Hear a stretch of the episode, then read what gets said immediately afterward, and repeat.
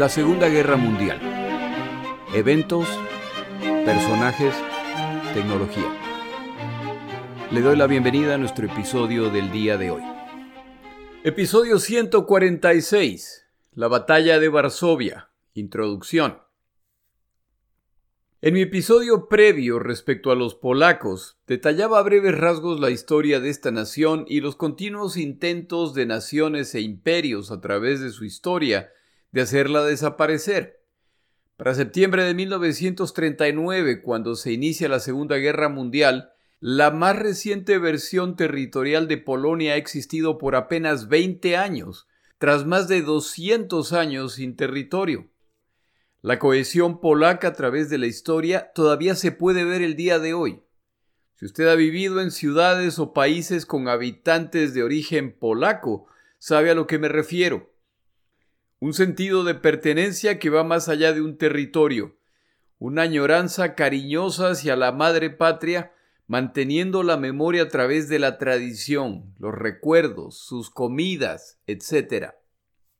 Al iniciarse la Segunda Guerra Mundial está claro a qué nación los polacos ven como más amenazadora.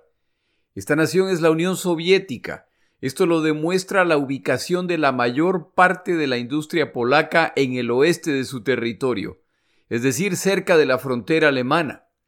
Este factor resulta desastroso al iniciarse la guerra, ya que en apenas unos días una buena parte de la industria polaca ya ha caído en manos alemanas. Diecisiete días más tarde, sus vecinos al este, los soviéticos, los rematan al invadirlos. Con distintas justificaciones, los dos invasores de Polonia, tras repartirse su territorio, declaran que esta nación una vez más ya no existe.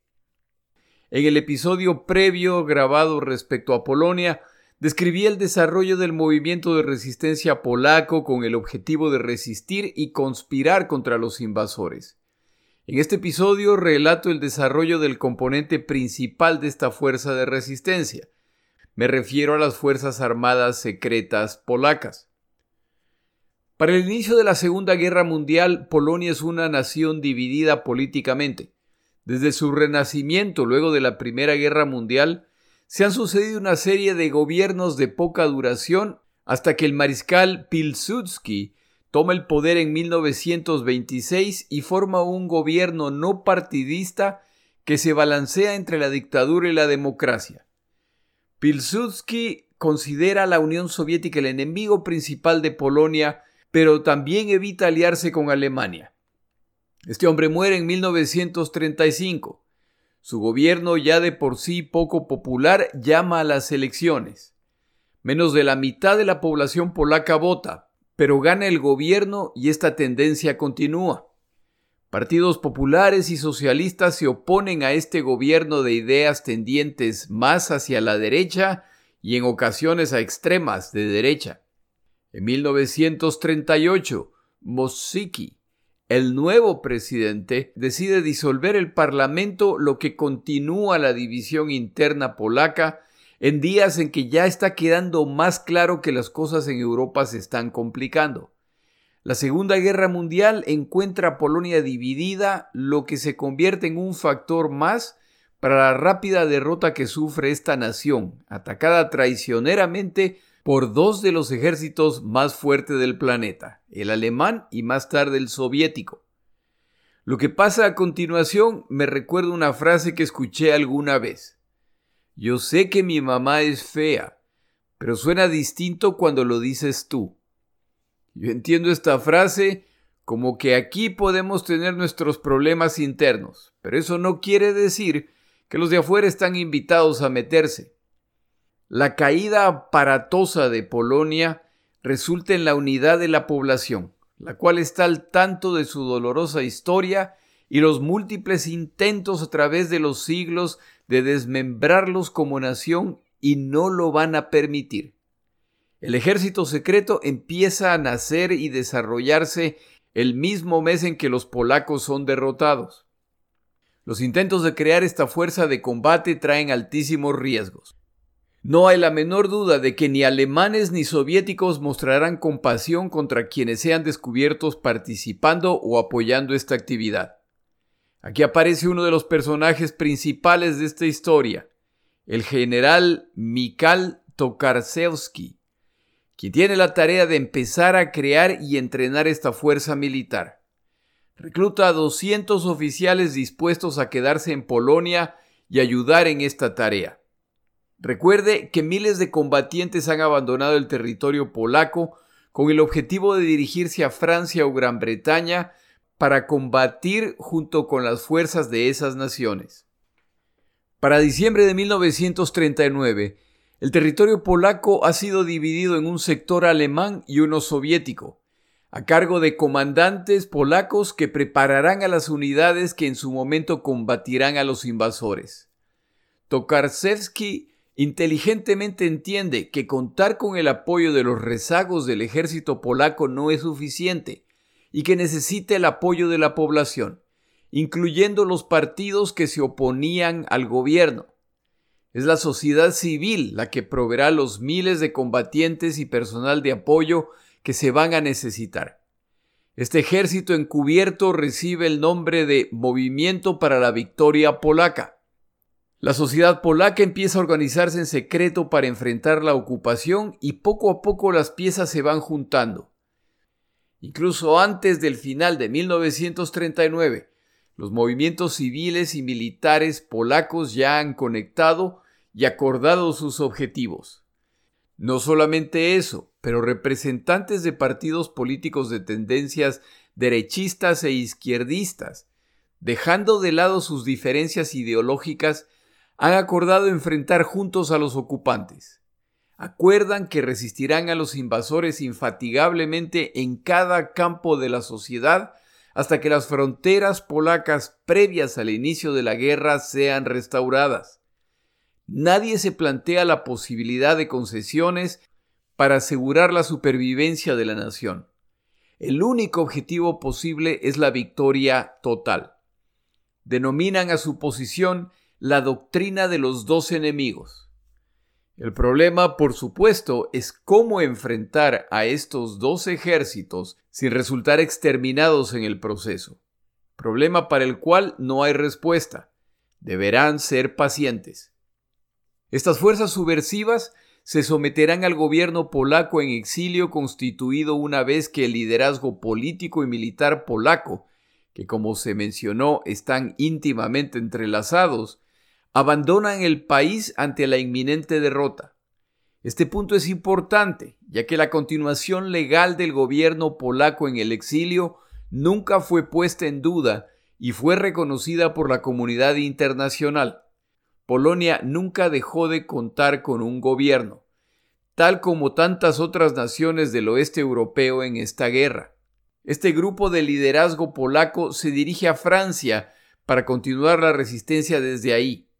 Con la caída de Francia se dirigen a Londres, donde Winston Churchill inteligentemente ha creado una mini Naciones Unidas con los gobernantes y monarcas europeos que se autoexilian para evitar caer en manos o tener que colaborar con los alemanes. El general Sikorsky es nombrado primer ministro polaco y como tal coordinará las acciones del gobierno polaco y bajo la mesa las de la resistencia polaca incluyendo su brazo armado, el Movimiento para la Victoria Polaca. Sikorsky coordinará además las divisiones militares polacas que combatirán bajo el mando de británicos y más tarde de estadounidenses en Noruega, el norte de África, Italia, Francia y más tarde incluso en Alemania. Donde combatieron, los polacos se destacaron por su valor, por su flexibilidad y por su inteligencia. Pero nadie debe engañarse. Estos combatientes viven esperando el momento en que puedan volver para combatir en su querida Polonia. Sikorsky crea un segundo grupo militar dentro de Polonia. Lo llama la Unidad para la Lucha Armada. El objetivo declarado es que se integrará a la resistencia con el objetivo de reconstruir Polonia a través de la lucha armada. Sikorsky ordena que sea la única fuerza militar reconocida en Polonia. Todas las demás deberán subordinarse a esta. Esta fuerza actuará por encima de los partidos políticos e ideologías y se regirá por principios de jerarquía, obediencia y disciplina.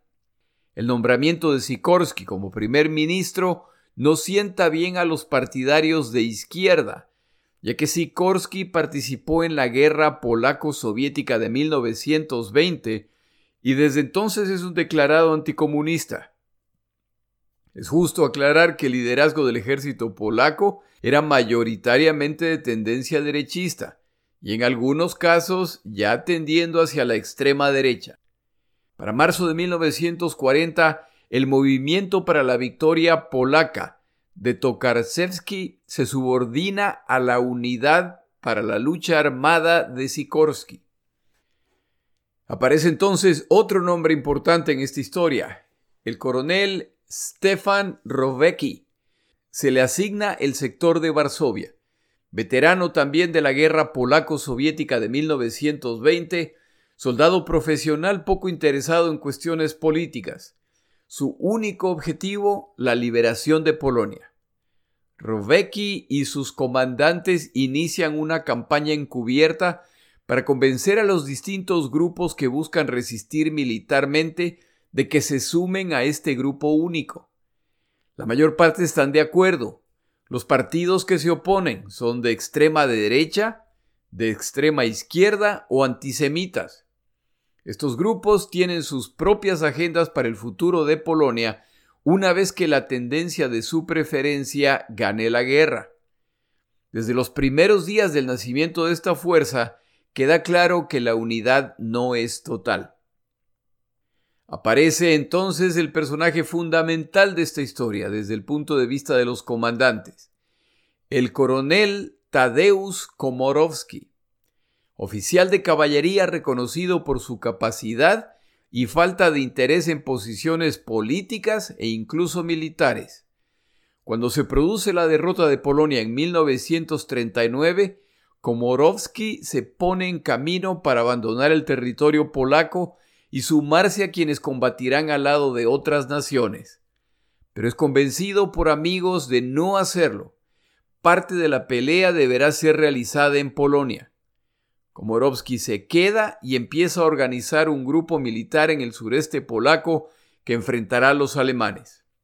Todo esto está ocurriendo en medio de las atrocidades que alemanes y soviéticos están cometiendo contra la población polaca. Por el lado alemán, ya ha empezado la campaña de exterminio. Himmler visita el territorio polaco y deja instrucciones de que 20.000 polacos deberán ser enviados a campos de concentración. Esto se hace bajo la supervisión de Hans Frank, gobernador general alemán de Polonia. En el sector soviético, estos son los días en que las masacres que serán conocidas como Katyn y que han sido relatadas en otros episodios ocurren más la deportación masiva de polacos a territorio soviético. El objetivo de los dos invasores es la destrucción del liderazgo civil, militar e intelectual polaco. En junio y julio de 1940, los alemanes tienen su periodo de conquista más triunfante de toda esta guerra y en un periodo de unos pocos meses derrotan a daneses, noruegos, lindenburgueses, belgas, holandeses, franceses y británicos. La Alemania nazi es imparable. Con estas naciones derrotadas, el primer ministro polaco Sikorski entiende que ahora Alemania puede concentrar sus fuerzas y planes en el este de Europa, es decir, Polonia. Ordena que toda acción hostil contra los alemanes se suspenda. No harán ninguna diferencia en el resultado final y la reacción alemana sin duda será brutal y desproporcionada. El futuro no solo de Polonia, sino del mundo en estos días parece bastante oscuro. Este mensaje decepciona a quienes resisten en Polonia y que solo ven la realidad táctica, no la estratégica.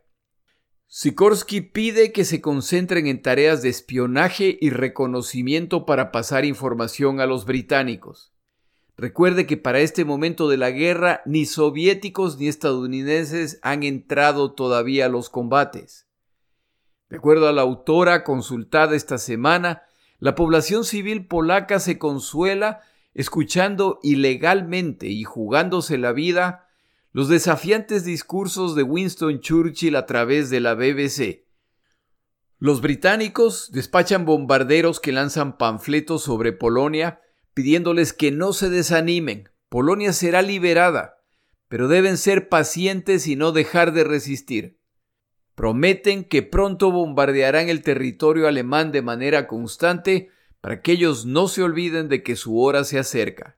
Todo esto es de estilo muy churchilliano, pero la realidad es que en estos días Alemania parece estar en camino a ganar la guerra.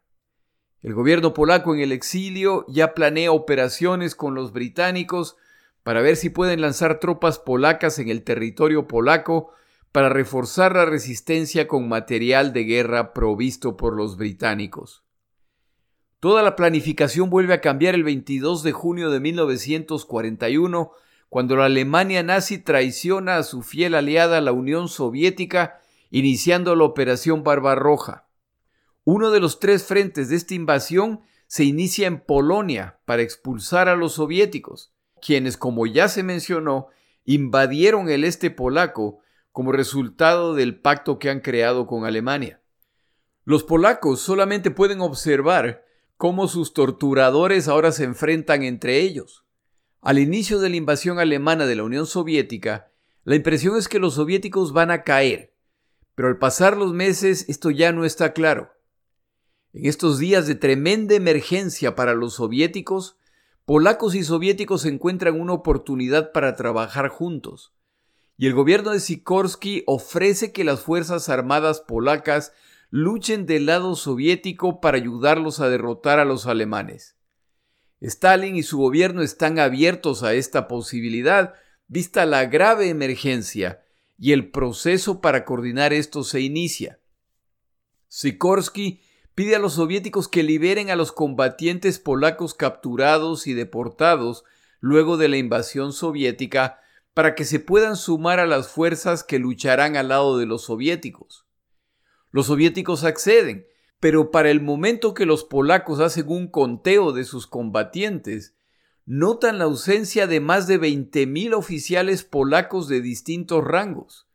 Esto no puede ser una coincidencia, son específicamente oficiales los ausentes. Por esta razón piden a los soviéticos que liberen al resto. Los soviéticos declaran que ya han liberado a todos los combatientes polacos. Si quieres saber en realidad qué pasó, le recomiendo los episodios de mi podcast respecto a Katyn.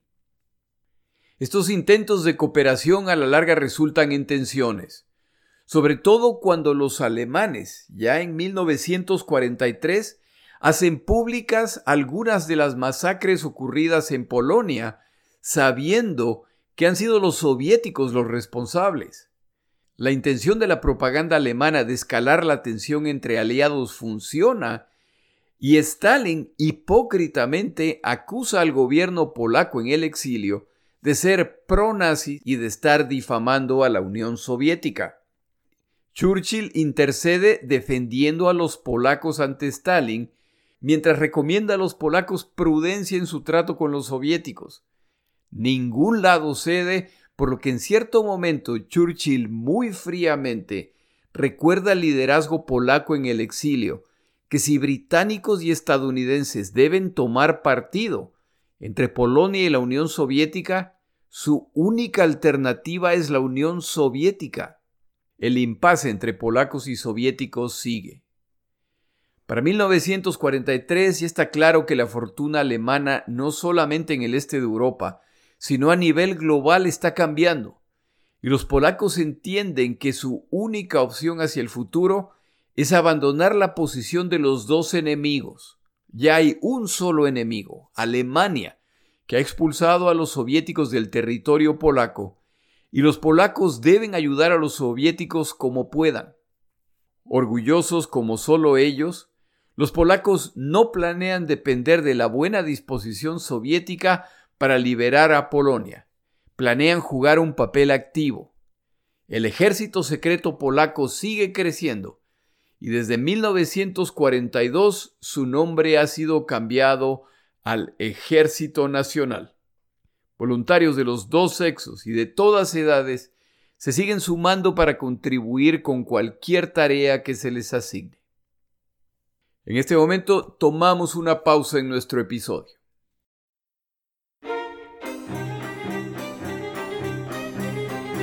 Palabras de Churchill. El día de hoy una frase de Churchill respecto a los polacos. Él decía, no hay virtud que los polacos no posean, pero no hay error que los polacos no hayan cometido.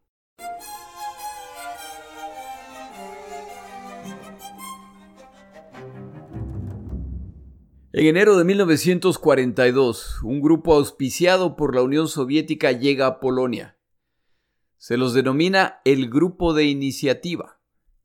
Son liderados por los polacos Marceli Nowotko y Pavel Finder.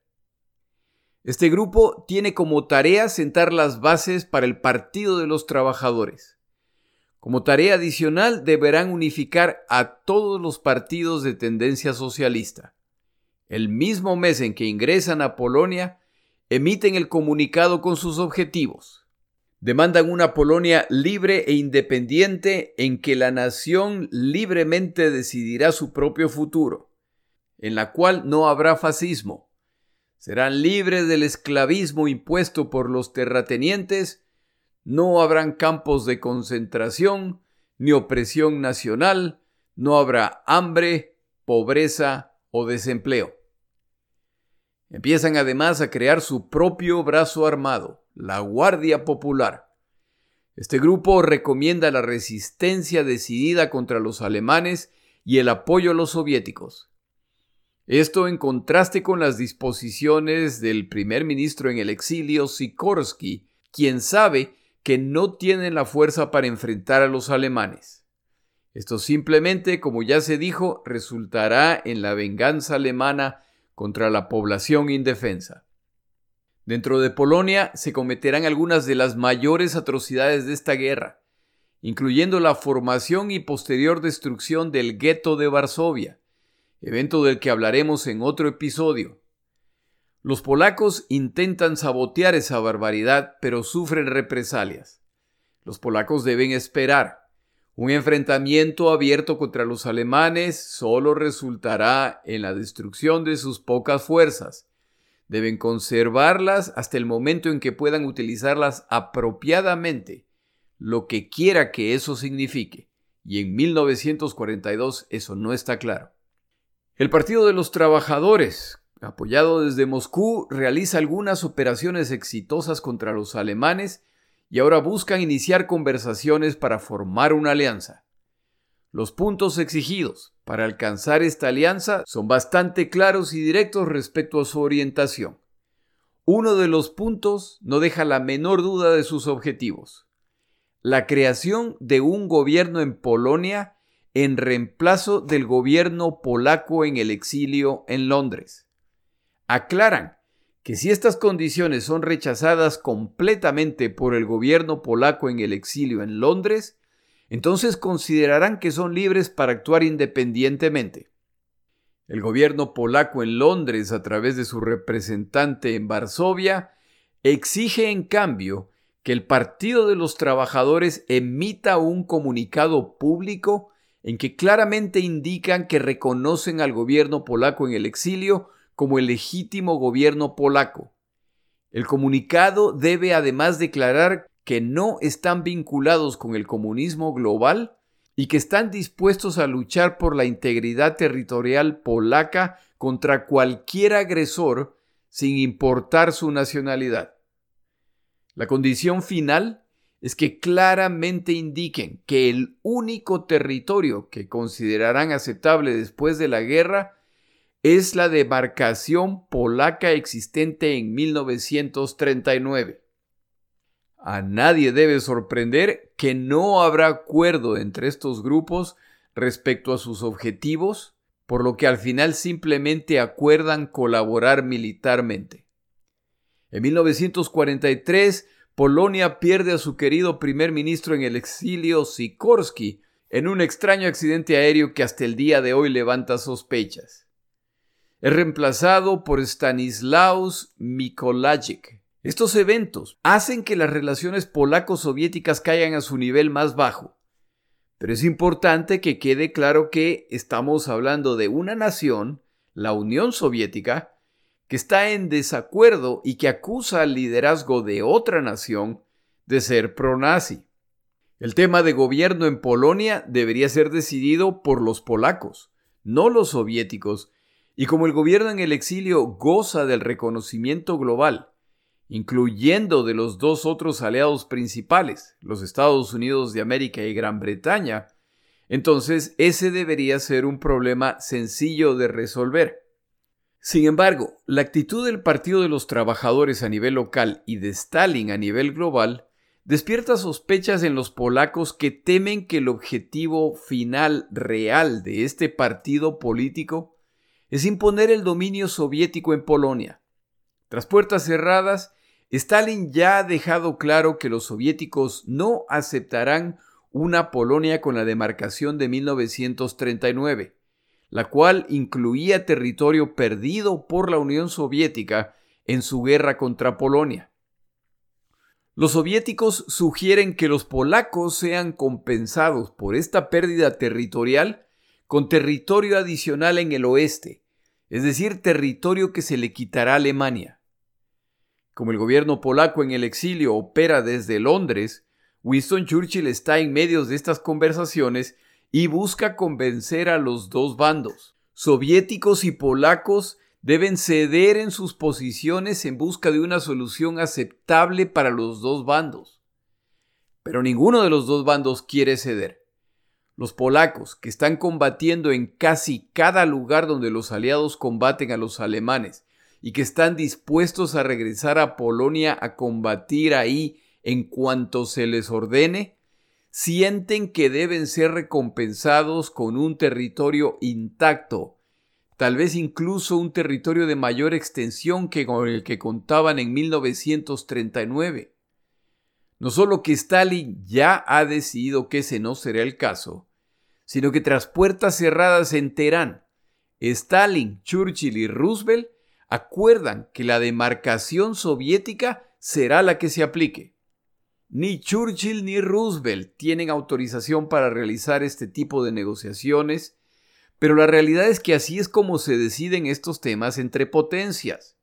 Por su lado, Churchill intenta convencer a los polacos de que flexibilicen su posición mientras pueden.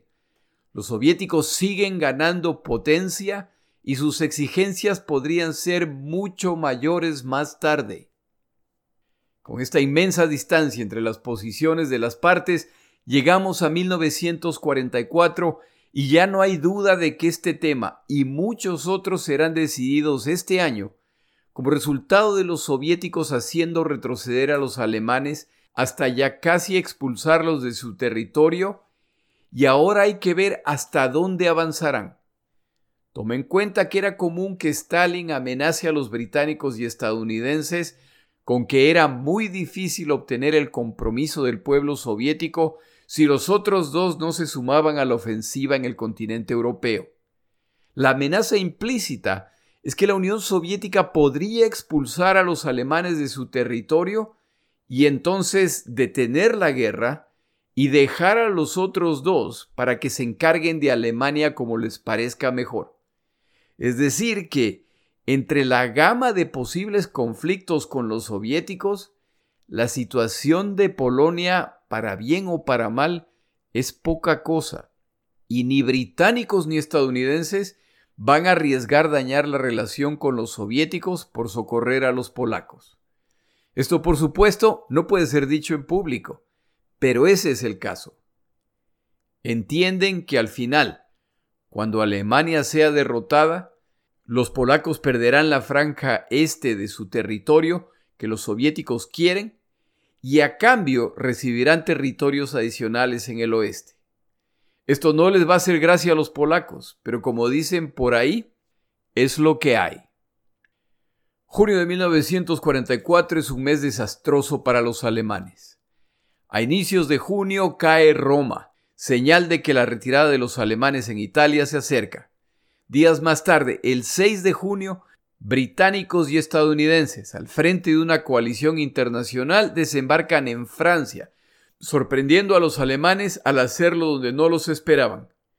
El 22 de ese mes, los soviéticos lanzan la operación Bagration, que se convertirá en la derrota más grande del ejército alemán en esta guerra. Luego viene julio, y los alemanes, lejos de lograr expulsar a los aliados de Francia, no logran detenerlos al romper estos las defensas en Normandía y capturar más y más puertos por lo que se siguen fortaleciendo. Ya está amenazada París y su caída marcará la pérdida de Francia, por lo que la frontera alemana ya está amenazada por los aliados en el oeste.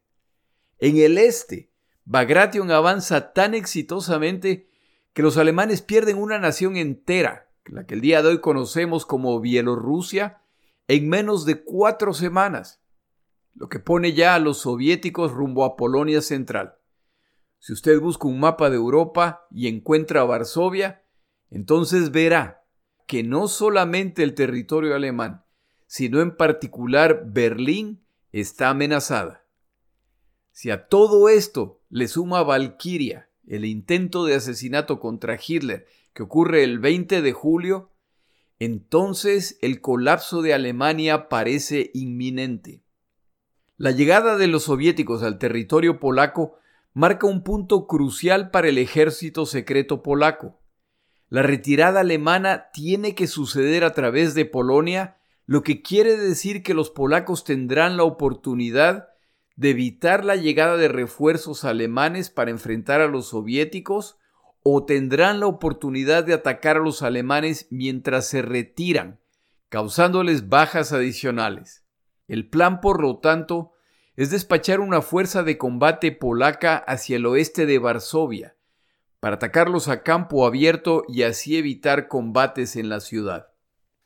Los polacos, sintiendo que el momento de su venganza se acerca, empiezan a acumular armas con el fin de enfrentar a los alemanes durante su retirada despachan una fuerza de 4.000 combatientes al oeste de Varsovia para, como ya se dijo, enfrentarlos fuera de la ciudad. Esto solo se podrá hacer con la confirmación de que la retirada alemana es definitiva como resultado de las victorias soviéticas. Como el armamento con el que cuentan es solamente lo que han podido acumular escondidas, los polacos saben que cuentan con provisiones limitadas por lo que es necesario utilizarla solo cuando el impacto vaya a ser decisivo. Desde el 7 de julio están preparando el momento del ataque, el cual, una vez iniciado, deberá expandirse dentro de toda la ciudad. El objetivo es abrumar a los alemanes, tomar sus armas y arsenales y utilizarlos para continuar el ataque. Su objetivo es controlar la ciudad antes de que ingresen los soviéticos a Varsovia a fin de recibirlos con una cierta paridad de condiciones, en vez de que sean los soviéticos quienes han liberado Varsovia. Hacerlo va a ser complicado, principalmente por la impresionante velocidad con que están avanzando los soviéticos, lo que en cierto momento puede resultar en que Hitler ordene que las Fuerzas Armadas alemanas se retiren de Polonia para pasar a defender el territorio alemán. Si ese es el caso, y los soviéticos simplemente ingresan triunfantes a Varsovia, las posibilidades de que vean a los polacos como iguales son mínimas. Los polacos tienen oficiales de inteligencia en el frente soviético que los mantienen al tanto de los eventos, y estos observadores confirman que el colapso alemán es inminente. A medida que pasan los días, hay quien recomienda que la revuelta en Varsovia podría forzar a los alemanes abandonar la ciudad debido a las múltiples emergencias que ya enfrentan, y las tropas en la ciudad podrían ser mucho más útiles en otros puntos para evitar el avance soviético hacia el territorio alemán. Esta posibilidad es por supuesto la preferida del gobierno polaco en el exilio, ya que muestra una nación dispuesta a defenderse, en vez de una nación apática que tiene que ser rescatada por los soviéticos. Los partidos políticos principales se reúnen para acordar pasos siguientes. Por supuesto, para este momento los de tendencia comunista ya no están. El acuerdo durante esta reunión es que los polacos deben tratar de liberar Varsovia antes de la llegada soviética. Esto, como discusión teórica, no es difícil hacerlo. Ahora hay que ver las implicaciones militares. La principal que los polacos tienen munición y provisiones para apenas cinco días de combate. El 22 de julio, Radio Moscú anuncia, tras liberar una ciudad relativamente grande en el este polaco, que los pobladores de esta ciudad han decidido crear un comité de liberación nacional y han declarado que el gobierno polaco en el exilio, así como las autoridades polacas locales, son ilegales y que el Consejo Nacional Comunista establecido en Moscú es la única autoridad legítima. Anuncian además que esta organización toma control del ejército del pueblo previamente constituido por los socialistas polacos. Esta comunicación hace que el gobierno polaco en el exilio y los comandantes locales decidan que la revolución en Varsovia antes de la llegada de los soviéticos es inevitable. Hasta que esto ocurra, se prohíbe cualquier contacto con el supuesto Comité de Liberación Nacional y denuncian la ahora clara alianza del ejército del pueblo con una nación extranjera, la Unión Soviética, no con Polonia.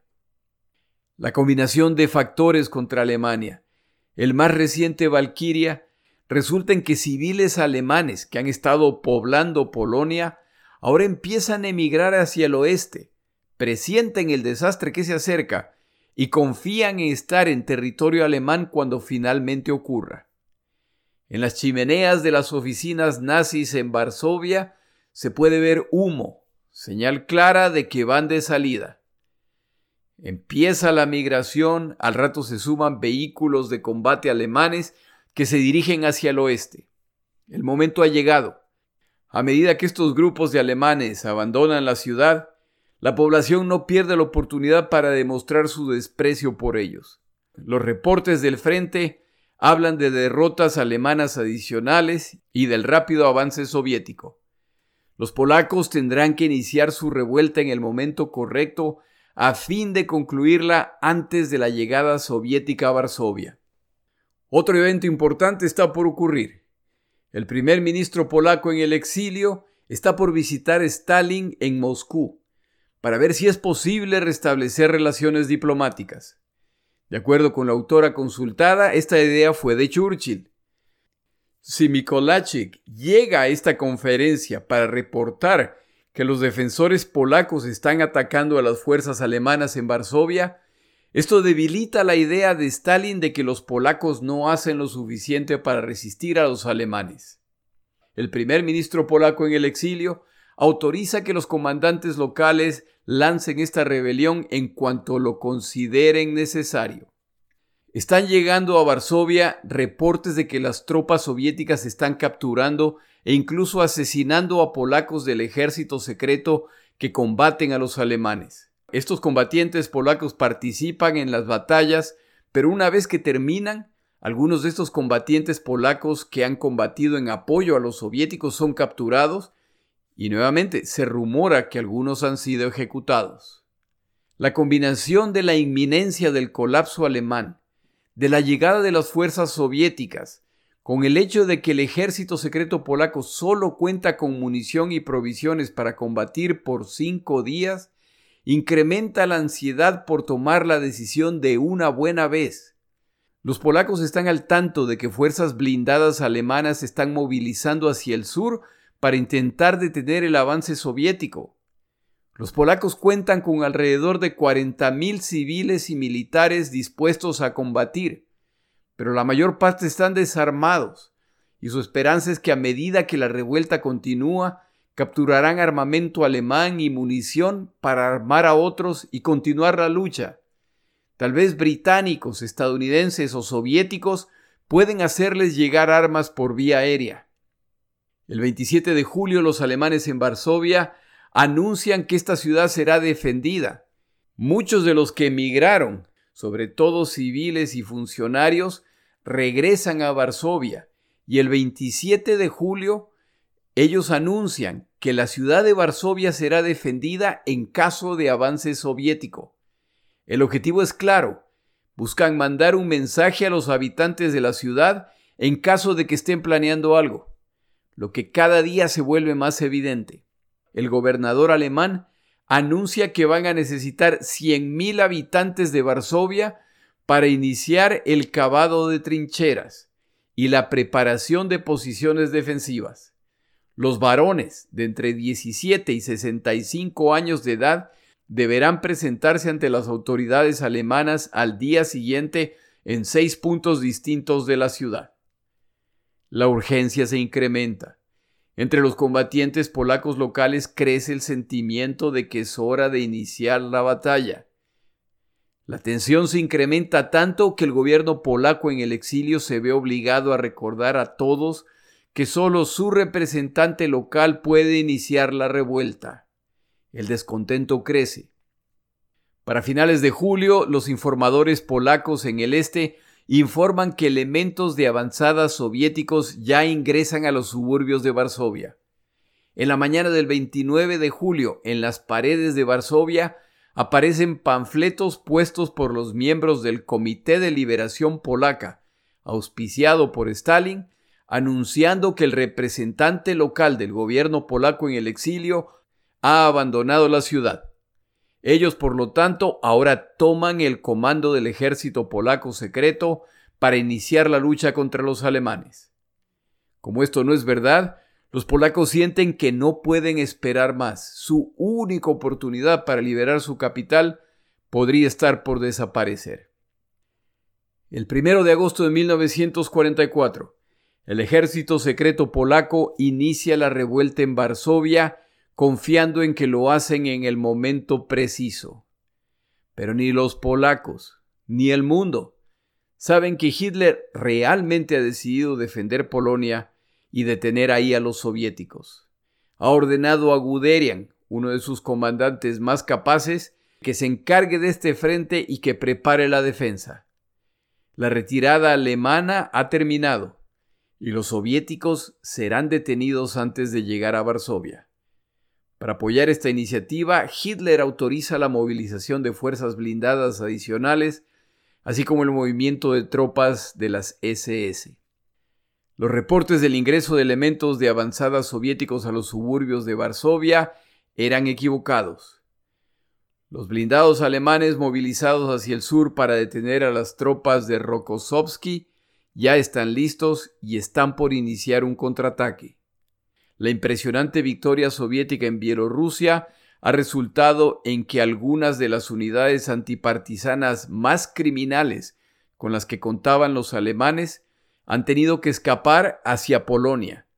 Y como Hitler desde la conspiración de Valkyria ha perdido la confianza en la fidelidad del ejército alemán, pondrá a las SS de Himmler a cargo de eliminar la resistencia polaca mientras el ejército combate a los soviéticos en el este, lo que inicia un calvario para los polacos que durará mucho más de cinco días. En el siguiente episodio, Batalla en Varsovia. Mi nombre es Jorge Rodríguez. Gracias por acompañarme. Para información adicional respecto a este episodio, las notas de este podcast, que incluyen la narración de este episodio, así como acceso a resúmenes, videos, documentales y materiales adicionales gratuitos disponibles en el Internet, por favor vaya a Amazon y busque el libro La Segunda Guerra Mundial, Eventos, Personajes, Tecnología. Al comprar estas notas me ayuda y me apoya financieramente. Puede encontrar información adicional en mi página web, lasegundagm.com. Muchas gracias.